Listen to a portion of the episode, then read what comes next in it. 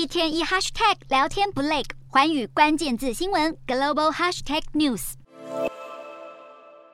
这一节的寰宇大话题要带您来看到 OPEC Plus 减产，恐怕会恶化全球通膨的情况。首先，我们现在看到 OPEC Plus，它是由十三个 OPEC 的会员国加上以俄罗斯为首的十个结盟油国所组成的。他们的宗旨就是定定石油供给量，要确保维持稳定获利。而在现在全球能源危机警铃已经悄悄的响起，随着乌俄开战，能源供应吃紧，导致通膨扰乱了全球经济活动。为了要制裁俄罗斯，以西方为首的国家率先先降低对俄罗斯能源的依赖。然而，在物价能源齐涨之下，欧洲是陷入了史无前例的经济困境。眼看乌俄战争陷入了胶着，市场逐渐将缓解能源荒的希望是转向了 OPEC Plus，但是没有想到却是遭到提供全球大约百分之四十原油的 OPEC Plus 给扯了后腿。原因就是 OPEC Plus 似乎是不愿意再走回头路，非但不增产解决能源荒，反而他们宣布了从十一月开始每天减产两百万桶的石油，相当于全球供应量的百分之二，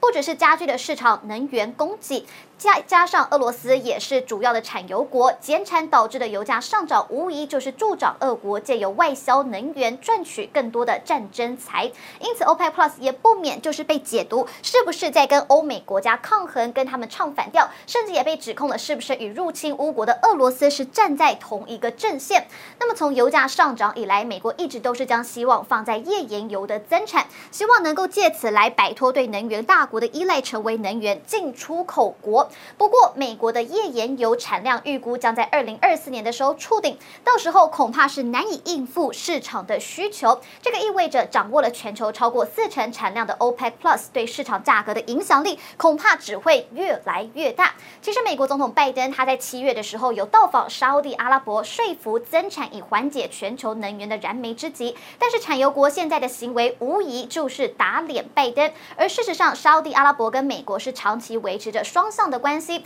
不仅是美国需要沙国的原油来平抑市场的价格，其实沙地阿拉伯也是极度的依赖美国的军事武器以及技术。那么专家现在就开始分析说了，OPEC Plus 减产恐怕将会让美沙的关系更加的疏离，甚至会促使沙国与中俄的关系更加的亲近。然而，OPEC Plus 的决定使美国的外交以及经济战略现在面临更棘手的困境。而高油价除了会波及已经深陷通膨压力的大国，部分中低收入国家的感受恐怕是会更强烈，在能源飙涨以及大环境衰退的风险持续增加的前提之下，各国的经济前景恐怕只会更加混沌。Hello，大家好，我是环宇新闻记者孙艺玲。你跟我一样非常关注国际财经、政治与科技趋势吗？记得追踪环宇关键字新闻 Podcast，以及给我们五星评级，更可以透过赞助支持我们哦。